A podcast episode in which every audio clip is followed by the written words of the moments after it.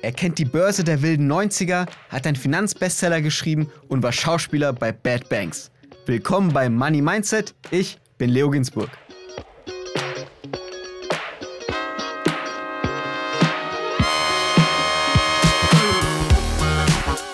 Disclaimer.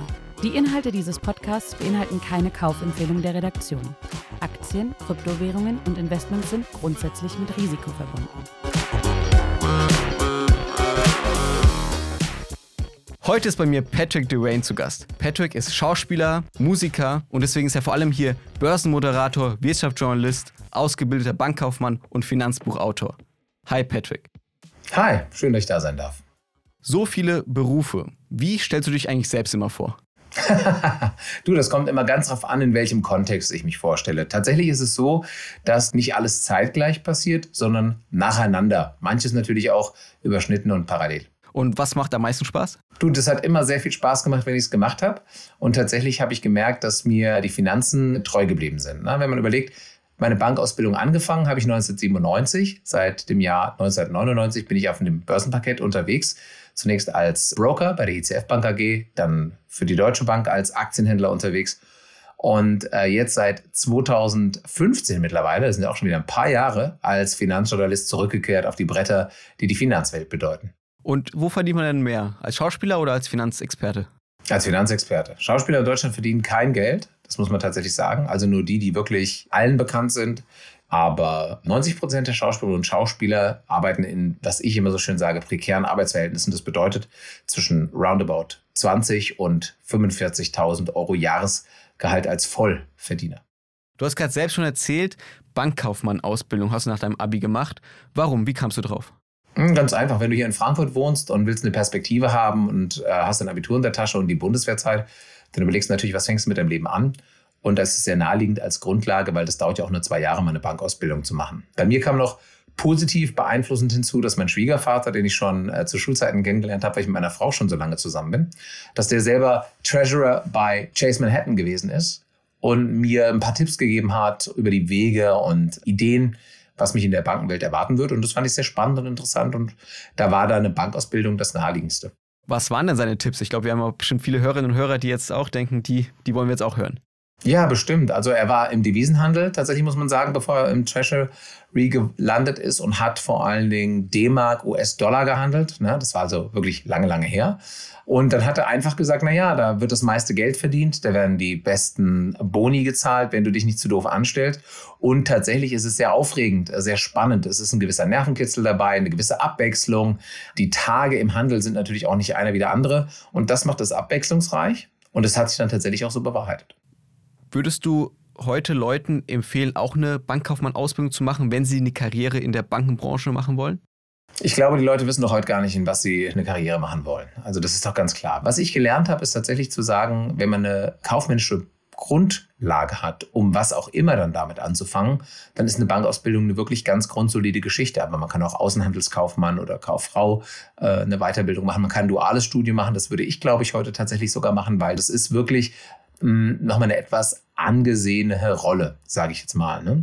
Also Abitur, Bachelor und dann du oder duales Studium finde ich eine gute Sache. Unbedingt noch eine Masterarbeit dranhängen, weil sonst nimmt einen keiner ernst. Und ganz wichtig, unbedingt parallel arbeiten in der Branche, in der man irgendwie später oder zumindest im Moment mal unterwegs sein will. Aber dann kann es schon klappen. Das ist schon eine gute, eine gute Herangehensweise, glaube ich. Oh Gott, ich habe keine Masterarbeit gemacht. Jetzt hoffe ich, dass man mich trotzdem noch ernst nimmt. Ja, es kommt so ein bisschen drauf an. Du bist ja jetzt auch sehr jung. Ich bin 47 Jahre. Ich habe mit den CEOs von DAX und MDAX-Unternehmen zu tun. Wenn ich nicht der wäre, der ich jetzt bin mittlerweile im Laufe der Jahre, dann äh, nicht, dass man mich nicht ernst nehmen würde, aber ich würde gar nicht da dahin kommen, sage ich jetzt mal. Ne? Und klar, nicht jeder will mit Vorständen zu tun haben, die interviewen oder mit denen sprechen und ihren Konferenzen irgendwie leiten und managen. Aber wenn du mitgestalten möchtest in Unternehmen und wenn du äh, eine gewisse Relevanz haben möchtest, dann glaube ich, brauchst du eine fundierte, gute, hochqualifizierte Ausbildung und Weiterbildung. Ne? Plus Praxis, Praxis, Praxis, das ist ganz entscheidend. Abseits von Karriere, was war denn das Wichtigste, was du in der Ausbildung über Finanzen, das Investieren und Geld gelernt hast? Äh, das kann ich gar nicht so richtig beantworten. Ich würde die Frage mal folgendermaßen beantworten, nämlich dass das meiste, was ich gelernt habe über Geld, Finanzen, was aus dem Mix zwischen eigenen Erfahrungen und Leidenschaft zu tun hat. Ohne eigene Leidenschaft, ohne intrinsische Motivation, ohne wirkliches Interesse, sodass sich das gar nicht anfühlt wie Arbeit, sondern eigentlich wie Hobby, schafft man es nicht in einer relativ kurzen Zeitspanne, sich so viel Fachwissen drauf zu schaffen, gleichzeitig viel Erfahrung machen. Was man wirklich braucht, das ist Mut. Mut, Entscheidungen zu treffen, schnell Entscheidungen zu treffen. Wenngleich, ich bin da auch ganz ehrlich, das ist eine Sichtweise, die ist relativ alt, weil in der heutigen Zeit, im Zeitalter von KI und Algorithmen und Unterstützung, ist es gar nicht mehr so sehr wichtig, dass wir selber schnell sind, sondern nur, dass wir wissen, auf wen wir uns verlassen. Wer sind unsere Quellen? Wer sind unsere Partner? Wer sind unsere Player? Wer sind unsere Apps? Und trauen wir zu, dass sie das, was wir brauchen und was wir möchten, hilfreich mit unterstützen und umsetzen. Das ist ganz wichtig. Kompetenzen also. Nicht mehr die Geschwindigkeit, aber bei mir, da war die tatsächlich noch relevant.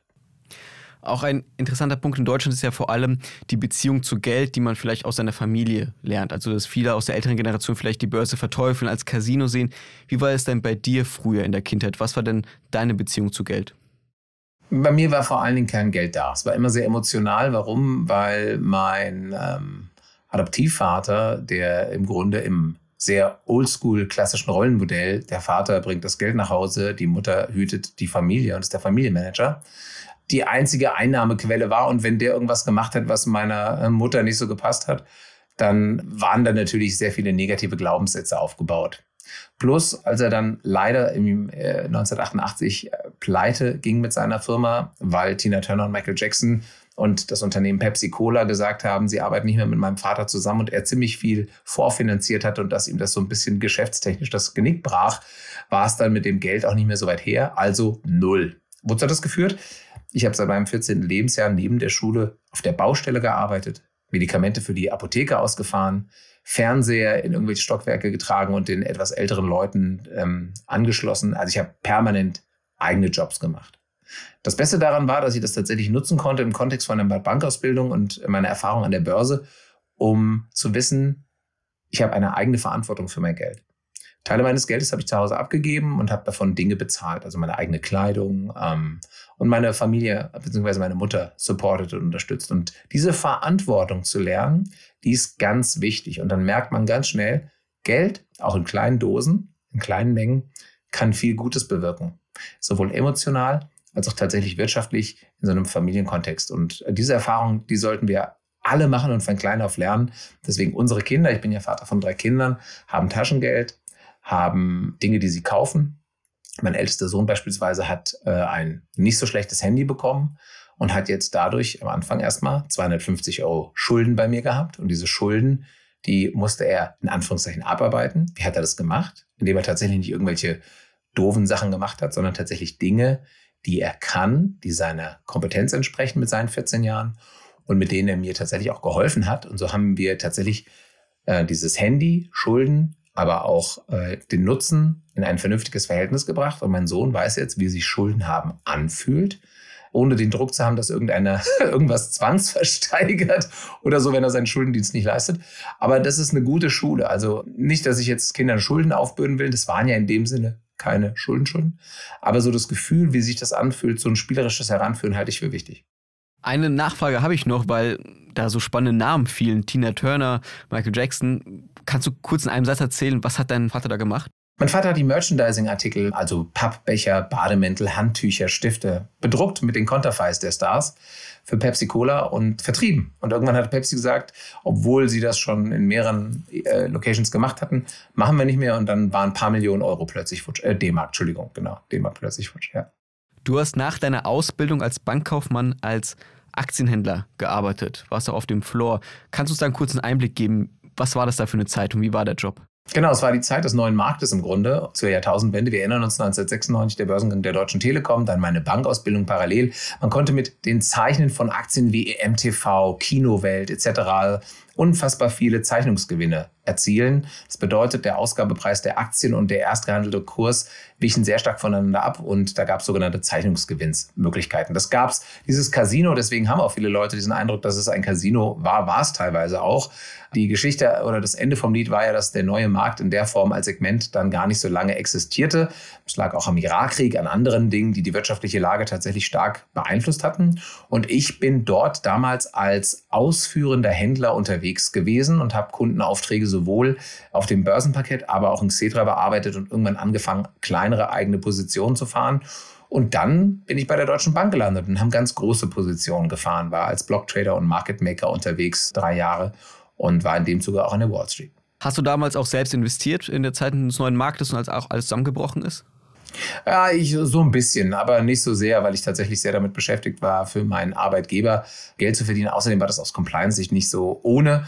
Und natürlich investierst du in Sachen, in Fonds, in passive Fonds, in ETFs, in Produkte. Aber das sind sehr langfristig angelegte Dinge und das äh, für alles andere hattest du gar keine Zeit. Das ist so wie, ich sage mal, das ist wie, so ein, wie wenn du so ein Sternekoch bist. Da hast du dann auch irgendwann mal die, Entschuldigung, die Schnauze voll vom Sterneessen, dann willst du auch mal einen Burger reinfahren, so, ne? Trading Floor, wenn man irgendwie viele Filme von früher kennt, dann sieht man irgendwie Leute, die rumschreien, wo es immer hektisch und stressig ist. War das wirklich so oder ist es ein bisschen übertrieben? Hm, gemischt, ein bisschen beides. Also Emotionen waren da schon auch das ein oder andere Mal da, tatsächlich sowohl positiv als auch negativ. Ich erinnere mich, dass ich einmal einen Trade hatte, da haben wir in amerikanischen Aktien gehandelt, für die ich zuständig war, auch im Nasdaq. Und da hast du so Abfangorders in, in die Handelsplattform eingestellt. Ne? Kaufe 10.000 mit 10, verkaufe das gleiche 10.000 mit 11. Da gab es tatsächlich irgendeinen Idioten auf dem Globus, der dann tatsächlich innerhalb von fünf Sekunden mir die Dinger für 10 geschickt hatte und für 11 abgenommen. Und dann habe ich quasi auf einen Schlag in fünf Sekunden 10.000 Euro verdient gehabt. Das war schon ein bisschen lustig. Aber gleichzeitig gab es natürlich auch viel Stress, weil du Orders hattest oder Positionen, die du irgendwie, mit denen du umgehen musstest. Und Du musst dir das so vorstellen, wir hatten früher sechs Screens vor uns stehen, zwei Händlertelefone, Headsets auf. Und ich meine, das ist immerhin schon über 20 Jahre her. Also wir waren da schon auch technisch mit allem, was es gab, ausgestattet. Und das war dann schon auch ein bisschen laut. Also nicht ganz so wie im Fernsehen. Natürlich im Fernsehen sind immer die Extremsituationen. Wir erinnern uns auch an die Lehman-Pleite. Die habe ich ja auch leibhaftig mitgemacht als Portfolio-Manager, Collateral. Und geht es dann schon manchmal auch hektisch zu.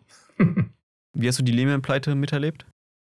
Ja, da war ich als Collateral Portfolio Manager, also Sicherheitenmanager unterwegs und da musste man dann gucken, wie wickelt man das ab. Am Ende ist es ja in den meisten Fällen gar nicht so schlimm, wie man das befürchtet hat oder wie es bei anderen Zusammenbrüchen der Fall gewesen ist, dann ausgegangen, weil die Liquidationsquote bei Lehman relativ hoch war. Also die hatten relativ viele Assets an der Management, die man noch liquidieren konnte und insofern war das dann, naja, mit so einem blauen Auge ist der eine oder andere davon gekommen. Leider die Privat- und Retail-Kunden nicht so sehr, das muss man tatsächlich sagen. In Deutschland gibt es immer noch um die 20, 25.000 100.000 Geschädigten, die eigentlich immer noch auf einen Teil ihres Geldes warten und das ist natürlich sehr bedauerlich.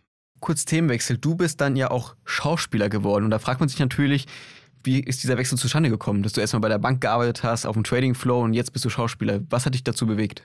Es schlagen schon immer eigentlich zwei Herzen in meiner Brust. Ich wollte das schon während der Schule machen, hatte aber wie eingangs erwähnt meinen Schwiegervater getroffen, dementsprechend dann gesagt, nee, komm, dann mache ich erstmal die Bankgeschichte. Hatte dann aber nach dem Zusammenbrechen des neuen Marktes und meiner Zeit bei der Deutschen Bank die Möglichkeit tatsächlich auch zu sagen, okay, ich habe jetzt für meinen ersten Teil des Lebens genug Geld verdient. Ich habe jetzt so viel Geld, dass ich das auch wieder in mich reinvestieren kann. Also warum keine Schauspielausbildung machen, die ich schon immer eigentlich machen wollte, weil es mich interessiert hat. Und da bin ich meinem meiner Leidenschaft, meinem Impuls einfach gefolgt, bin in die USA gereist, nach LA, habe da eine Schauspielschule angefangen zu besuchen, war dann auch in Australien für drei Monate und habe dann studiert. Und dann kam tatsächlich schon ein Anruf, äh, ich müsse doch bitte in Potsdam für die Serie Gute Zeiten, schlechte Zeiten vor der Kamera stehen habe gleichzeitig einen Plattenvertrag angeboten bekommen. Gut, es war jetzt nicht ganz so einfach, wie es klang. Also ich musste durch Castingprozesse und mich gegen andere Mitbewerber durchsetzen, aber es hat ja am Ende geklappt. Und so habe ich meinen kleinen Ausflug in die Schauspielerei beziehungsweise in die Musikwelt und durch Bravo, Top of the Pops etc. vollführt. Du hast ja auch in einer sehr bekannten Finanzserie mitgespielt, die ich kann mir vorstellen, dass viele Hörerinnen und Hörer sie gesehen haben, Bad Banks. Und da wollte ich dich fragen, weil du ja auf dem Trading Floor ja auch gearbeitet hast, wie realistisch war denn die Serie? Es war sehr realistisch. Warum? Weil ich die Serie, die Macher, die Produzenten, Letterbox Film in Deutschland und Studio Hamburg beraten habe. Also, Regisseur Christian Spocho, Head-Autor äh, Oliver Kienle kamen zu mir nach Frankfurt und haben sich äh, von anderen, aber auch eben von mir als jemand, der auf dem Trading Floor leibhaftig gewesen ist, beraten lassen. Und ich habe zusammen mit ihnen und 80 Komparsen in Berlin und 80 Komparsen in Luxemburg äh, ein Bootcamp gemacht jeweils, habe die gebrieft mit Vokabular, mit Anweisungen, mit Mindset und ich habe die da wirklich drei Stunden jeweils durch mein Bootcamp geschickt. Das war eine fantastische Erfahrung. Ich habe die also gecoacht und wir sitzen gerade am nächsten Stoff, der in diese Richtung geht. Du hast auch gerade selbst angesprochen das Thema investieren. Also du bist ja schon sehr lange auch in der Finanzszene aktiv, hast jetzt auch dein zweites Buch geschrieben, Geld geht auch grün und nachhaltig. Warum ist es wichtig, deiner Meinung nach nachhaltig zu investieren? Ja, bei dem nachhaltigen Investieren ist es so, das fragen im Moment noch gar nicht so viele Menschen, weil wir tatsächlich gerade die Schnauze voll haben. Nach Corona, also wir haben gemerkt, in Corona haben die Leute mein erstes Buch gekauft, wie geschnitten Brot, Geld kann jeder und du jetzt auch, weil sie gesagt haben, ja, ich habe jetzt endlich mal Zeit, mich um meine Finanzen zu kümmern. Und da hat es ja einen richtigen Boom ausgelöst. Also jetzt nicht mein Buch nur, sondern auch Corona. Die Leute haben angefangen, ETFs zu kaufen, einzelne Aktien zu kaufen. Äh, es gibt ja eine bunte äh, Produktpalette. Und das Thema Nachhaltigkeit ist irgendwie noch zu früh für die Leute. Ja, wir reden über Wärmepumpen, wir reden über Photovoltaikanlagen, wie du dein Haus vernünftig dämmen kannst und das irgendwie ökologisch auch gestalten. Aber so richtig in der, ich sag mal, Endkonsumenten-Finanzbubble ist das Thema noch nicht so angekommen. Warum nicht? Weil tatsächlich die Regulatorik da, und da muss man die EU-Taxonomie auch ansprechen, ja erst mit CO2-Neutralität bis 2045, 2050 und so weiter äh, zieht und noch nicht so ein großer Zwang da ist. Ja, wenn du zu deinem Bankberater gehst und sagst, äh, ich brauche eine Geldanlage, dann musst du dich schon auch fragen, seit August letzten Jahres, äh, soll die nachhaltig sein, ja oder nein? Aber so unter vorgehaltener Hand habe ich mir sagen lassen, sagen die auch ganz oft, nee, nee, muss nicht, muss nicht, ich brauche nur Rendite. Deswegen kaufen sie auch Rüstungsaktien und Ölaktien die Leute äh, und Dinge, die äh, nicht ESG-konform sind. Aber Rendite ist im Moment Trumpf, vor allen Dingen, wenn die Inflation so hoch ist.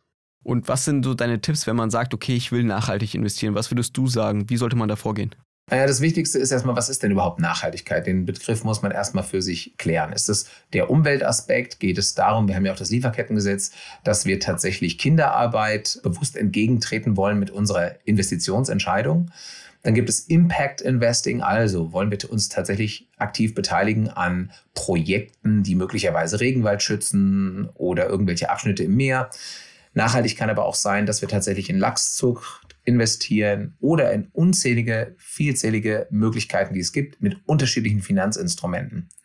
Es gibt ja Artikel 8, Artikel 9 Fonds, die sich genau mit diesen Themen beschäftigen. Es äh, wird an einer Standardisierung, an standardisierten Kriterien für nachhaltiges Investieren gearbeitet. Im Moment machen das Ratingagenturen, die dabei unterstützen. Und wenn man das machen möchte, schaut man am besten danach, wie grün es denn schon ist. Von hellgrün bis dunkelgrün, sage ich immer an der Stelle. Und dann gibt es Möglichkeiten auch jetzt schon in grüne ETFs oder in grün aktiv gemanagte Fonds zu investieren. Und in den Jahren bis 2021 waren die in Sachen Rendite auch wirklich sehr gut und haben oftmals auch ihren nicht nachhaltigen äh, Vergleichsbruderindex geschlagen. Aber 2022 war aufgrund dieses Ukraine-Krieges, der Inflation und all dessen, was da so äh, auf der Agenda stand, tatsächlich es wieder anders. Mal gucken, wie das sich in den nächsten Monaten und Jahren entwickelt. Wie investierst du eigentlich selbst? Äh, total unterschiedlich. Es gibt Trendthemen, die ich investiere mit meinem Trading Depot. Das bedeutet, Cybersecurity war mal ein Trend, Cannabis war mal ein Trend, äh, jetzt ist es AI. Und dann habe ich Sachen, die habe ich schon seit ich quasi am Markt bin. Langfristig, die gucke ich mir überhaupt nicht an, sondern da wird irgendwie gecached, wenn ich in Rente gehe. Was sind, sind es dann auch ETFs oder was, was sind das für Produkte? Auch Einzelaktien. Also ETFs, ich habe zwei aktive Fonds, aber ähm, und für die Kinder zum Beispiel, und das ist ganz wichtig, weil die haben ja auch noch eine Menge Zeit, ja.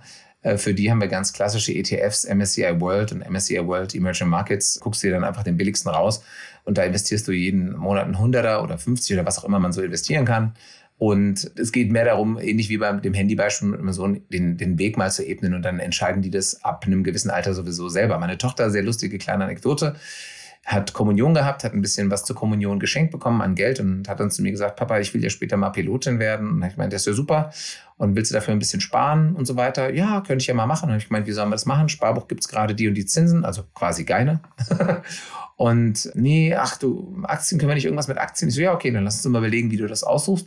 Und dann waren wir relativ schnell wegen ihres Wunsches, Pilotin zu werden, bei Airline-Aktien. Und dann haben wir in, in die größte europäische Airline investiert und dann hat meine Tochter innerhalb tatsächlich, weil es auch ein bisschen zufällig ist, ne? du kannst ja diese Zeitpunkte auch nicht aussuchen, hat sie einen ordentlichen Gewinn eingestreicht und dann habe ich dann gesagt, guck mal, die finanzieren quasi deine Pilotenausbildung schon so ein bisschen mit deiner Kommunion. Ist das nicht schön? So, und auch da wieder, da hat sie ein praktisches Beispiel und eine eigene Erfahrung, wie sich das anfühlt, ihr Geld auf ihr Konto einzuzahlen, ihr Depot. Und so bekommt sie dann spielerisch die unterschiedlichsten Finanzinstrumente ganz selbst erfahren und selbstwirksam mit. Nee, das ist natürlich mega, wenn man in so einem Alter schon irgendwie Berührungspunkte und vor allem positive Berührungspunkte mit der Börse kriegt. Wenn sie dann dranbleibt und weiter investiert, vielleicht einen Sparplan dann macht, wie du gerade gesagt hast, dann freut die sich, glaube ich, mit 18 auf jeden Fall, wenn sie das du, sieht. Äh, du, ich zeige auf jeden Fall auch meine, meine Losses. Also es gibt ja auch Aktien, da habe ich, äh, sitze ich auf, auf Losses drauf, weil ich sage, das ist ein langfristiges Ding.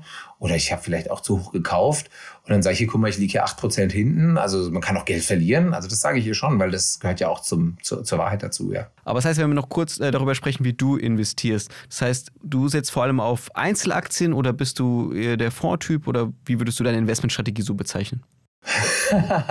ja, ich, ich, ich, stelle immer wieder mal fest, dass ich mich gar nicht selber zu 100% daran halte, was eigentlich richtig ist und was ich als Tipp in meinen Büchern mitgebe, sondern bin so ein 20-80-Mensch. Das bedeutet, in der überwiegenden Zahl der Fälle mache ich genau das, was man machen soll. Das bedeutet breit diversifizieren. Klar, ich bin vor allen Dingen ein Aktienmensch. Immobilien bin ich auch. Ich wohne in einer Immobilie, die ich irgendwann später mal verkaufe bzw. vermieten werde. Das ist auch ganz klar. Und habe noch zusätzlich eine weitere Wohnung, die vermietet wird. Und ansonsten ist es so, dass ich tatsächlich auch immer mal Einzelaktien spiele, aber immer mit einem sehr, sehr überschaubaren Risiko und mit ganz strengen Stop-Loss-Linien. Das bedeutet, bei mir ist es so roundabout bei konservativen Werten 15 Prozent, bei eher, ich sag mal, ein bisschen spekulativeren Werten 20 Prozent, weil die ja eine höhere Wohler haben.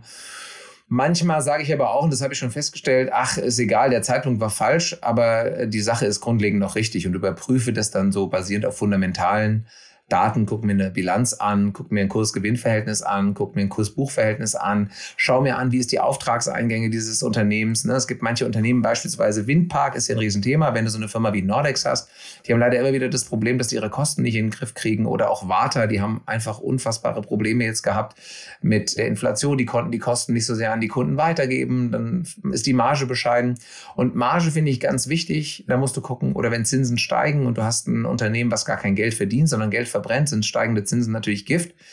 Das bedeutete in 2022, dass ziemlich viele Tech-Aktien richtig auf die Mütze gekriegt haben, als feststand, dass die USA die Zinsen ziemlich heftig anheben wird. Und das musst du gucken und das musst du dann ein bisschen spielen. Und da gucke ich dann schon, was habe ich denn da eigentlich gerade so in meinem Portfolio? Ne? Aber ich tatsächlich, weil ich bin jetzt 47, das kann ich ganz offen sagen, noch ein bisschen Zeit habe, auch das ein oder andere, den ein oder anderen kleinen Verlust auszusitzen oder zu warten, bis der Gewinn richtig reinläuft. Aber man muss sich auch trennen wenn man sich getäuscht hat. Das ist auch ganz klar. Und letzter Hinweis, wenn Gewinne angelaufen sind und man merkt, da kommt nicht mehr dazu, muss man auch mal cashen und tatsächlich Gewinne mitnehmen, weil daran ist auch noch keiner gestorben. Auf jeden Fall. Wann merkst du denn, dass man cashen soll? Also wann ist so dieser Zeitpunkt, wo du auf den Kurs schaust und sagst, ja, okay, das ist ein guter Zeitpunkt, rauszugehen? Also ein bisschen Chartanalyse, so dass man sagt, okay, da ist jetzt ein Doppeltop, wieder abgeprallt, äh, Widerstand zu stark, ist eine Sache. Aber ich merke immer, wenn mich so in meinem bekannten Umfeld Leute ansprechen auf Themen, die quasi dann in den Mainstream reinkommen. Aber eigentlich ist die Sache sehr speziell. Dann weiß ich, okay, jetzt ist der Moment, so als Kontraindikator jetzt auch mal die Position zumindest ein bisschen zu verkleinern.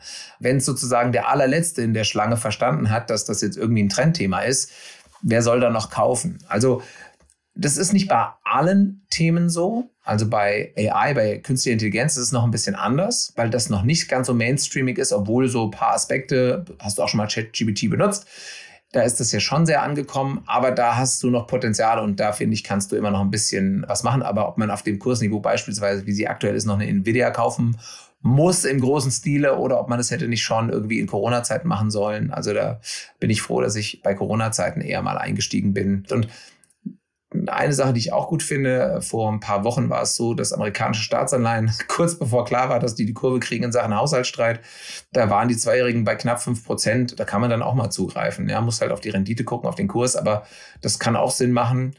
Vor allem, wenn die Realzinsen in Amerika dann anfangen, hier und da schon auch wieder langsam positiv zu werden. Das wäre auch meine nächste Frage. Was sind denn gerade aktuell so spannende Themen, wo du Leuten raten würdest, genauer drauf zu schauen, wo man vielleicht investieren könnte? Was, was interessiert dich denn gerade so? Ja, also künstliche Intelligenz ist auf jeden Fall ein Thema. Da muss man halt dann gucken, wie es mit Regulatorik ist. Die EU arbeitet da ja gerade an gewissen Dingen. Die Macherinnen, Erfinder und die, die daran an vorderster Front auch arbeiten, sagen, man braucht mal eine gewisse Entwicklungspause, sonst überholt sich das quasi selbst. Also die Mahner sind schon auch im Markt. Das ist die eine Sache. Die zweite Sache, was man sich angucken soll, grundlegend, um zu entscheiden, investiere ich jetzt oder zu einem anderen Zeitpunkt, ist so ein Marktsentiment. Das bedeutet, wie ist denn die Stimmung gerade? Im Moment ist es tatsächlich so, wir haben beim DAX einen Rekord hochgesehen, aber die Stimmung ist eigentlich immer noch schlecht. Also es gibt immer noch Leute, die sagen, ja, das ist total blöd, der DAX ist da reingestolpert, eigentlich ist er, hat er das fundamental gar nicht verdient, Zinsen sind hoch, so. Dann muss man sich angucken, ja, aber es gibt relativ viel Liquidität immer noch in den, in den Märkten. Woran liegt es, dass wir ein anderes Anlegeverhalten haben? Immer mehr Menschen sparen, besparen ETS, immer mehr junge Menschen. Und dadurch gibt es einfach Anlagedruck. Und das bedingt dann in diesem Mix ganz gute Chancen auch für weitere Rekorde oder dass die Rallye noch ein bisschen weitergeht, obwohl sie fundamental, wir sind in Deutschland quasi in so einer technischen Rezession drin, erstmal keine Grundlage haben. Aber the trend is your friend. Und wenn das die Rahmenbedingungen sind, ist das was, da kann man auch gerne mal drauf gucken. Generell, warum investierst du? Hast du irgendwie ein Ziel, das du erreichen willst oder warum machst du das? Naja, also ich sag mal so, Rente in dem klassischen Sinne bekomme ich nicht als Unternehmer. Das bedeutet, es ist relativ alternativlos. Ja, ich war auch mal angestellt, aber ich habe neulich irgendwie so einen Schrieb bekommen, dass ich ein paar hundert Euro bekomme. Also das ist irgendwie witzlos.